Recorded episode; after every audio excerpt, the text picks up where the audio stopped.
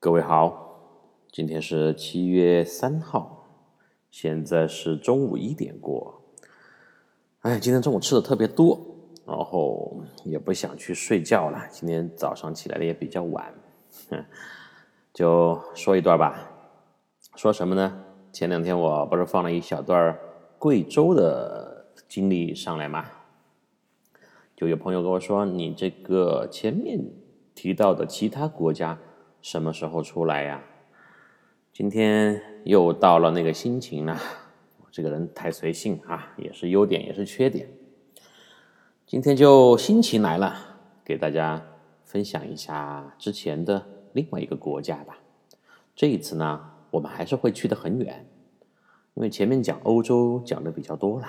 今天我们就去到非洲，但是呢，不是非洲大陆。是非洲边上的一个岛屿，哎，提到非洲东南部的一个远离非洲大陆的岛屿是哪一个岛？在地图上完全能够看出来，马达加斯加。马达加斯加其实很多朋友知道，是因为从那个呃动画片呃认识的吧？马达加斯加给别人的印象就是很原始。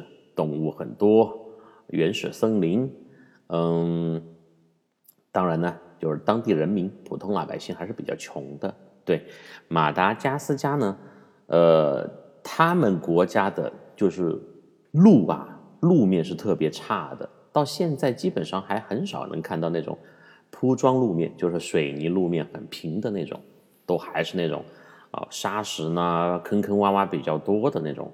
很原始的那种土路，就是上头一开车或者一跑，就全部都是灰灰尘事件啊！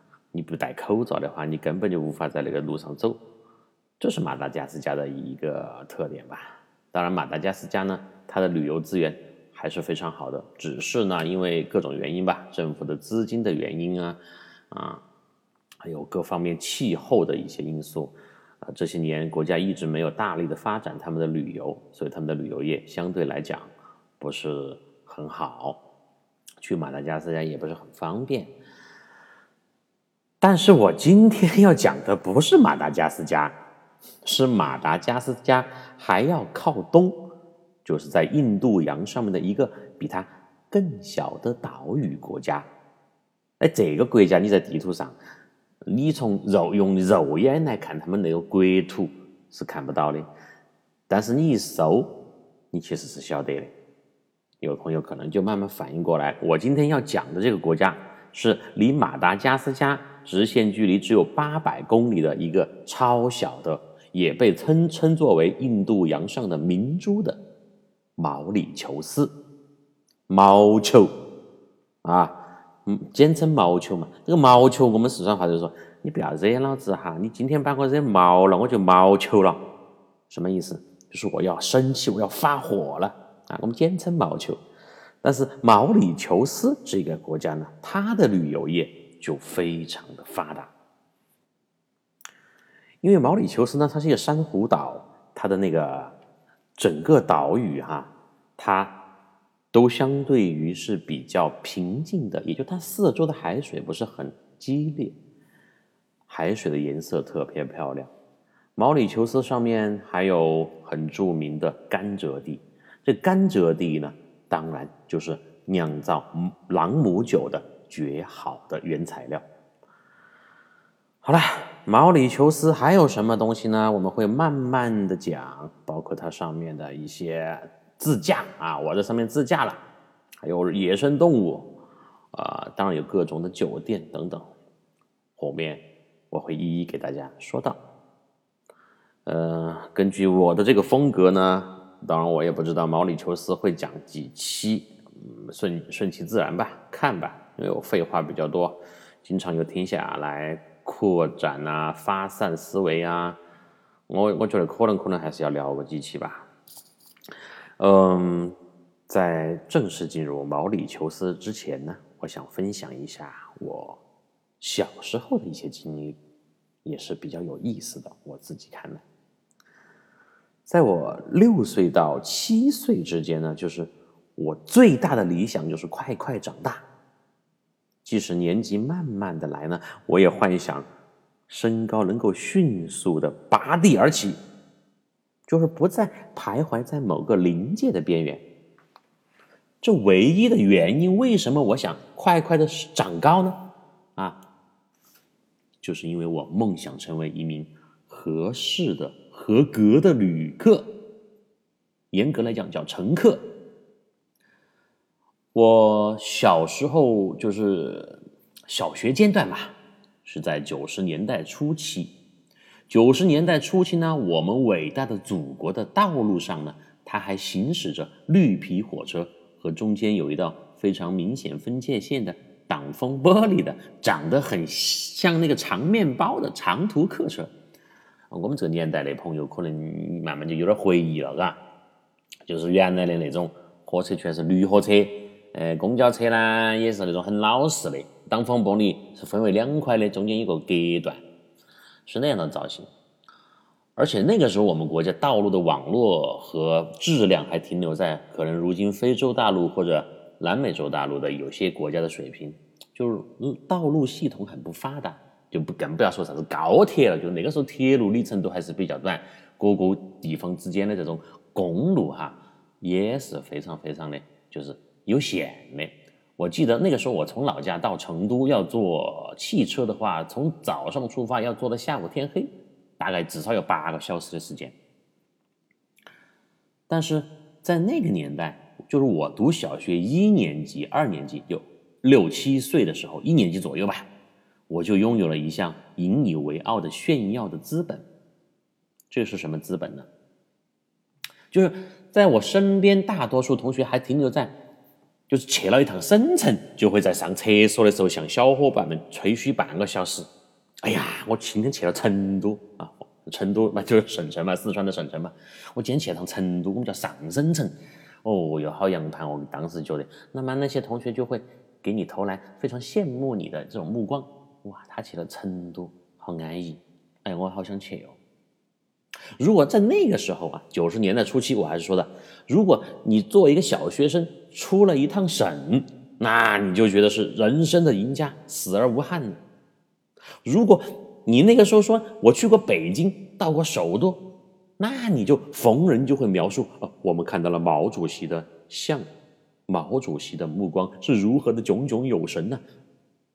这些时候，那你身边的同学。就更加把你当成神了啊！可能说的有点夸张，但是在那个时候，我们是一个小地方嘛。旅游这个概念，旅行这个概念呢，完全就没有怎么形，没有怎么形成。所以，对于很多人来讲，小学生来讲，我能够出一趟远门，我应当去一趟北京，那就不得了了，就更不要说出国了。但是我呢？在那个时候，在我八岁之前吧，就已经随我的父母踏遍了半个中国。这个在当时还是我觉得比较骄傲的一件事情。为什么呢？因为我父母也是教育单位的吧，也算是老师。嗯，老师有一点特别好的就是有寒暑假。我记得我很小的时候，从五岁还是四岁开始，我的爸爸和妈妈。就每年寒暑假，尤其是暑假时间比较长嘛，就会带我出去。当时我们也不叫旅行了哈，我们通俗讲就叫耍啊，我们就出去耍一趟。出去耍一趟呢，可能时间也不会 很长，也就是十多天的时间。但是就一直呃赶车嘛，那个时候你又没得车，你就赶火车，你就坐汽车、坐轮船，就各种地方去啊。现在来讲叫见世面啊。那出去看一下，叫现在叫看世界。那个时候我们就是说去耍啊，所以呢，我喜欢旅行这个种子，或者是从小的这么一个理念，就是很小几岁的时候，因为我的父母他们也有这样的一个理念，经常带我出去玩，而慢慢的形成，一直到现在持续了几十年。所以你小时候的一些。啊，这个是扯不到原生家庭的哈。嗯，你小时候的一些爱好，或者是你的家庭氛围，你的嗯父母给你建立的一些兴趣，如果你觉得它比较适合你的话，它真的会持续很长的时间，会影响一辈子的。好，呃，我刚刚讲了，当时我八岁之前就走遍了半个中国，去了很多省啊，当然也屈辱了很长时间。什么叫屈辱？我就给大家会解释一下，屈辱了大江南北。嗯，抛开小的时候哈，没有太多记忆的这个经历，我记得第一次比较远行。我出门是在一九九零年，那个一九九零年的时候，当时全国上下就还没有兴起像今天的这么呃，就是说高涨的情绪的旅游旅行的这个狂潮，大家就不知道啥叫旅行哦，对不对？没得概念的，出门的人也比较少。那个时候出门在外的大多数都是为了生活打拼，还有那一批当时下海经商需要四处奔波谈生意的那些人们。也就是我们最早富起来的那一波人啊，但是改革开放刚好也是十十多年的时间嘛，然后各方面条件也比较成熟，国家的这个呃政策也比较好，真正纯粹的出远门旅行的人呢，游玩的人呢，就是少之又少。我刚刚也前面也提到嘛，由于我的父母还有身边的一群叔叔阿姨，他们的思想是比较前卫的啊，我呢。在当年，从五岁六岁开始，也就幸运的提前的尝试到了旅行的味道，也为现在特别喜欢行走打下了一个很很这个很早的基础吧。那个时候，国家规定购票就是购买车票的下限是一米二，意思就是说，你一米二以下，你就不用买票；一米二以上。你就要买票啊，不管是火车票、汽车票，还是什么其他的交通工具。但是我现在啊，我后面的回忆嘛，各方面的证实，我当时的身高呢，也最多就超出了两厘米左右，也就是我当时可能身高就是一米二二的样子。啊，我不晓得按现在的标准来讲，肯定当时觉得是个矮子了嘛。啊，虽然我后面还是长起来了，但是按现在的娃娃来讲的话，这个一米二，他侏儒去夜郎国的，滚滚回你们国家去，应该是这种标准。但是你看，你看啊，就这两厘米就决定了你付不付钱的问题。哇，我当时觉得这两厘米就是老老天爷对我的惩罚，对我小时候调皮不听话的惩罚。因为当时出门在外最大的开销便是车费，以当年啊我们父母那一代的工资水平和收入来计算呢，我的父母就是有一个最大的出行的原则，我们家头又不富裕，但是又想出去耍，就跟现在很多人穷游是一样的道理。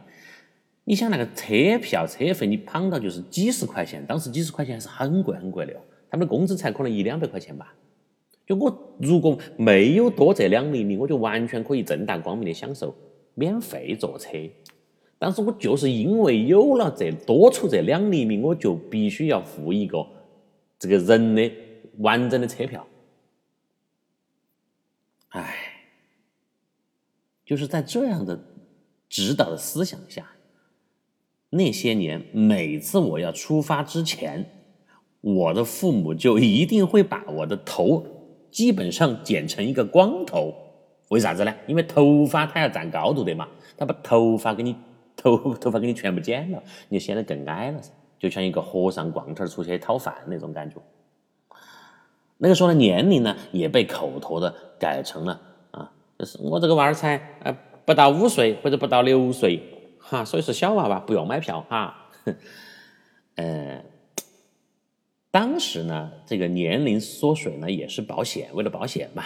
五岁或者六岁，你想哈，这个要看当地的呃景区的门票免票的政策的话呢，本来是三岁以下大多都是要免票的啊。哦，不知道各位有没有印象或者知不知道，当时有两个标准是可以免票，一个是你的身高在好久好多之下你可以不买票，一个是车票嘛，一个是门票。啊另外一个就是你的年龄，如果你年龄是个小朋友、小娃娃，三岁以下，你可以不买票，是这样的。所以，但是以我当年这个尴尬的身高和面相，可能长得还是有点着急嘛。啊，你被说成三岁也太对不起我爸妈，从小给我喂的那么多奶粉。我从小是吃牛奶、奶奶粉的，我吃吃了十八岁啊，因为当时没有出人奶，就一直吃，呃，喝奶粉啊。我喝奶粉后头到哪种程度呢，就是，呃，你可能不同的牌子奶粉，你把包装拿掉，然后你给我放到不同的玻璃杯里面，我喝每一杯，我可以直接给你说出这一包是什么奶粉的牌子，我可以达到怎样的程度。唉，所以呢，那个时候就秉承着能逃则逃，逃不掉就装傻的买票的原则。出去的时候，我就经常被爸爸妈妈要求：“你这个，来，要弯腰驼背，自己把自己的这个身高降下来。”啊，这样的话呢，这种卖票的人或者检票员才觉得你比较矮，没有达到一米二，你可以免票通过。就这个习惯，就以至于我成年以后费了好大的劲才改掉了稍微有点驼背的这么一个坏习惯。然后分享几次小时候的，就是买票逃票的经历嘛。现在想起来又刺激又好笑，但是也是嗯特别的回忆，因为那个时候记忆还是有了嘛。就是基本上能够记起一些事情呃，我记得在去长江啊，长江不是有三峡嘛？但那个时候大三峡还没有修好，有有一个地方叫小三峡。呃，不是三峡没有修好，是三峡工程没有修好啊。三峡是一直存在的。长江有三峡，还有个地方叫小三峡。我们去那个小三峡就要坐快艇，那个坐快艇呢？就是按人头来点数来怎么样呢？嗯，输了你们这个团队啊，四个人那就买四个人的票。我那个时候真的是很太尴尬了。现在想起来，你呢？你说一个小孩呢，你把他藏藏起来，完全看不见，那是可能的。比如两三岁，你把他抱到，当然就不用买了哈。就我这道大不小的，道高不低的身高，非常的尴尬。那个时候在已经上了那个快艇了，我父母为了让我逃这个票。就把我塞在我记得是应该是我妈的旁边，有一个很小的空隙，就是她的座位嘛。她座位本来就是靠靠那个船沿的了，船舷的了，啊，那他就把我塞在他这个座位，他的腿和这个船沿之间那个很小的空隙里面，我就在里面被挤压了二十分钟，头埋下去。你说那个是妈老汉儿啊，真的为了省钱，连娃儿可能命都不要了。当然，我我现在不是说要要要去抱怨他们啊，只是特别有意思的回忆，可以理解嘛。挣钱不容易，要出去玩啊。现在放到现在讲这种方法，肯定又要遭好多人批评，要遭人家骂死的。但是那是九零年呐，那个时候没有什么网络啊，大家按照按按照自己的方式来呃行事就可以了。二十分钟，我就头向下。背弓着，我妈就拿了一个衣服，就是搭在我的背上，看起来好像就是一个包或者是一件衣服放在那里，就完全看不出来是一个人。二十分钟，嗯，被伪装成了一个旅行包。我当时，当工作人员清点完人数上岸离去，引擎发动的那一刻，我才起身还原成一个人的形状。我无辜的看了看我身边。的清扬，我觉得人生的意义已经随着卖票的阿姨远去了。那个时候清点人数完毕，就不用再担心补票了嘛。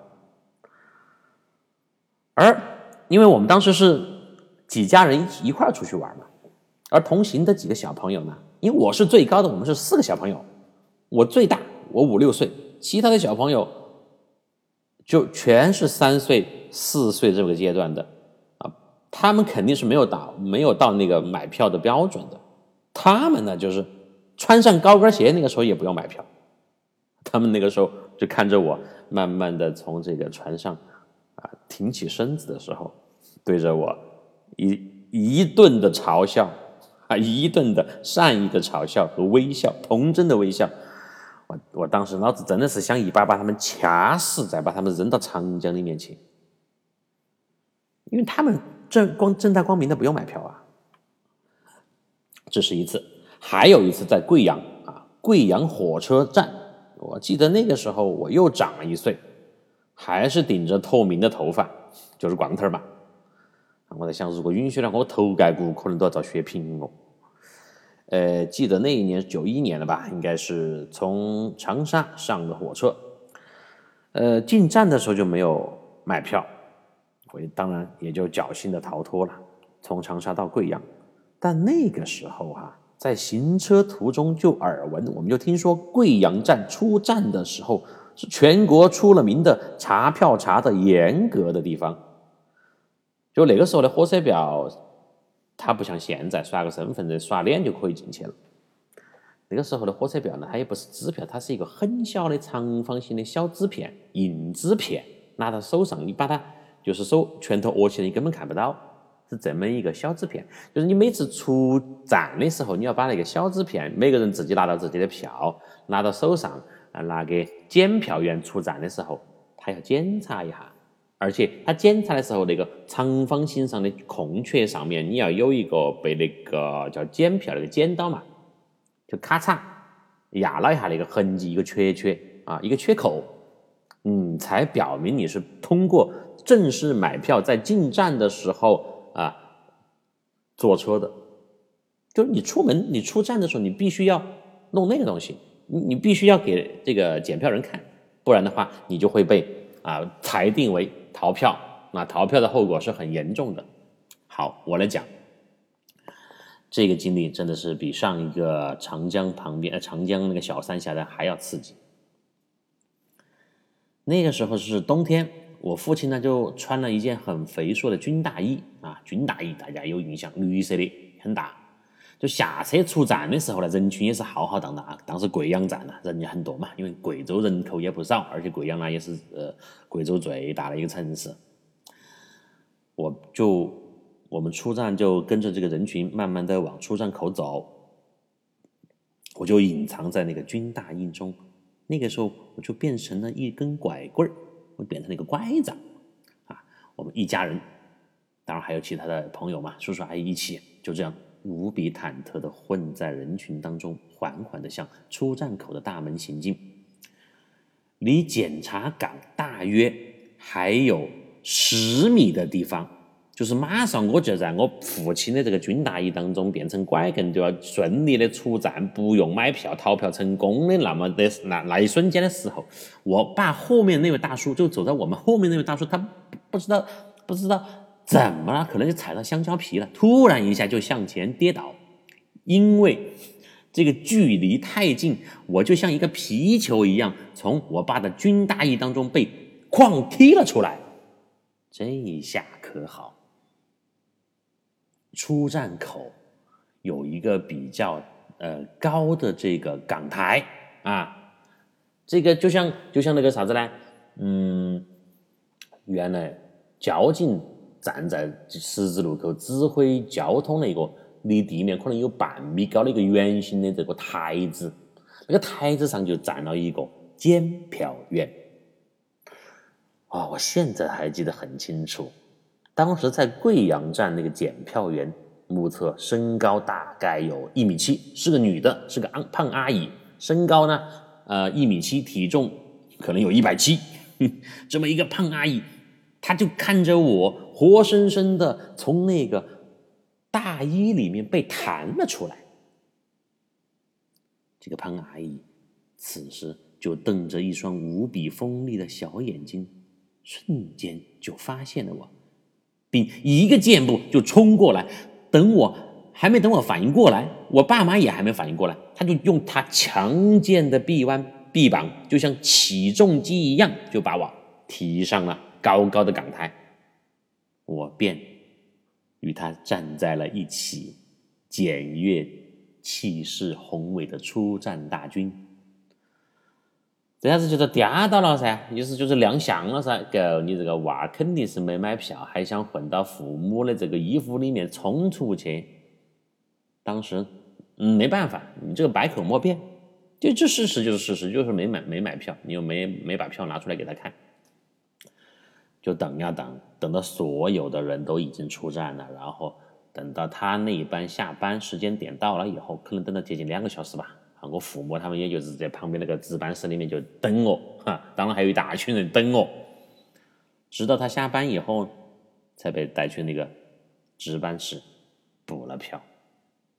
而且态度，我们当然也在认错嘛。而且他的那个态度也是，哦，你咋能逃票啊？你这是个违反国家规定的，你这个小小年纪怎么怎么怎么样？哈，反正就是一顿给你批评嘛。哈，当然我们就只能默默的点头啊，好，知道知道了，下次注意。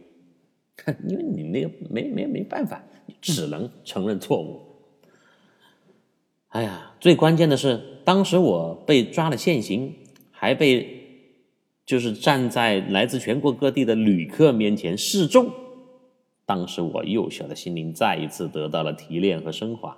你想嘛，我跟那个呃胖阿姨站在那个港台上，那些啊成千上万的旅客就往外头走，人家一看都晓得哦，这个狗是小娃儿，肯定是逃票的，拿起来拿起来亮相的。呃，小时候嘛，可能这个脸皮比较厚。没有那么多廉耻之心，那现在呢，他肯定要，肯定成网红了噻，那不用说了噻，人家给你拍嘛。幸好当时没得手机哦，哼，啊，挺有意思。好，还有一次，还有一次，第三次在湖北，我印象比较深的就就这么几，又有这么几次啊。湖北呢叫做宜昌，宜昌，宜昌呢有一个景区叫三游洞，这一次我们家用的是什么？呃，战术呢？声东击西啊！当时还用出了兵法的感觉，在公园大门口的检票处啊，我的几位叔叔阿姨和我的父母，他们就怎么办？怎么弄呢？当时因为他没有什么电子售票系统，你必须要去售票口啊去买票，售票窗口去买票，买了票，然后你就拿着票。进进进入这个入口的时候，必须把票给那个检票员，跟火车站是一样，景区跟火车站是一样，给给检票员检票嘛。那个时候，我的几位叔叔阿姨，我们这个逃票都是很有经验的啊啊，逃票都是很有这个这个这个叫啥子呢啊？呃，团队作战意识的啊。现在来讲，肯定不是一个光彩的事情，但是在九十年代初期嘛啊，这个时候我们也不多说了，我只是把趣闻，嗯。这个摆出来给大家分享开心一下哈，我的不开心能够能够让你开心，那就是我最大的开心。大家也不要批评我，也不要跟我呃啥子道德评价上纲上线的，那个都是三十年前的事情了。好，我继续聊这个三游洞那次，我的父母呢就挡住那个检票员的视线。就在询问，哎，检票员，我们等会儿出来耍了，在哪儿去可以买点水果，在哪儿去吃饭呢？对不对？因为当时只有一个检票员，我呢就从旁边的人缝当中往里跑，啊，就往里跑。这边不是没看见吗？我进入的那个门里面，到了景区里面，不是就安全了噻？但是那个时候作案经验太欠缺，我内心又太过紧张，又出现了上一次的情况，贵阳的情况。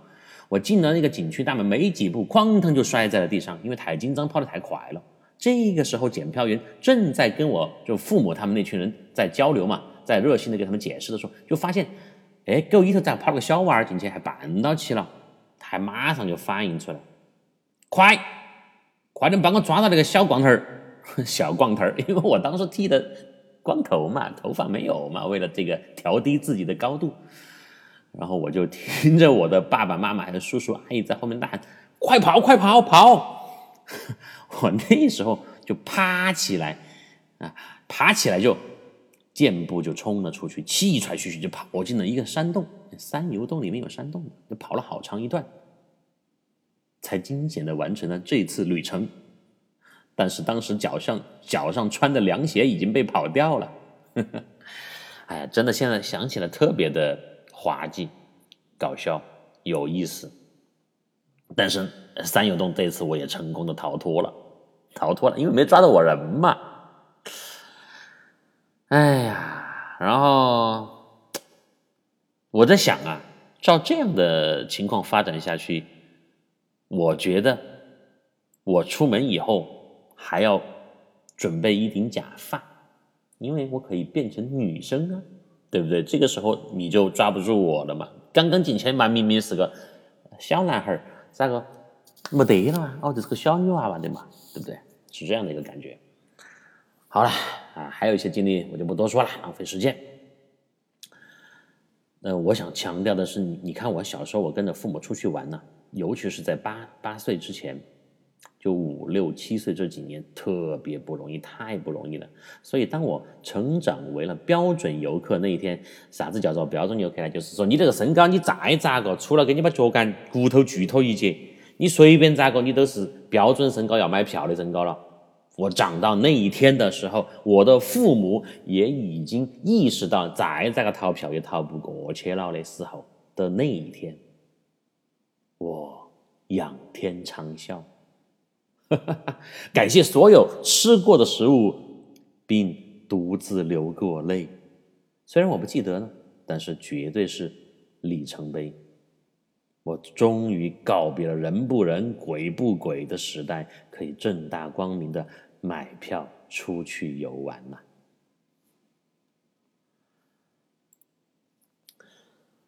啊！三十年都已经过去了，当年这个家庭行为呢，我也不愿意再去评论啊。尽量节约的这个家庭的政策，虽然现在看来并不算光彩，但是呢，也不是什么大罪嘛。毕竟不是偷税漏税，而且呢，就更加证明了我们一家人。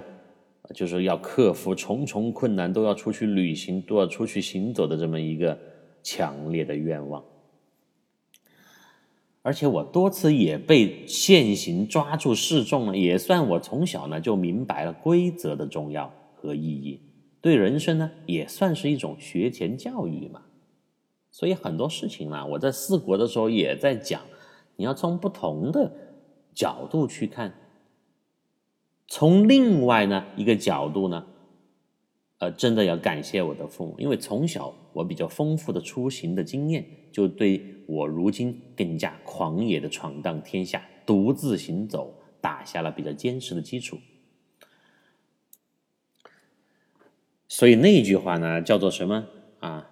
啊，好像还是比较流行的，就嗯，人生的每一步走了都算数，就是没有。白走的路呀！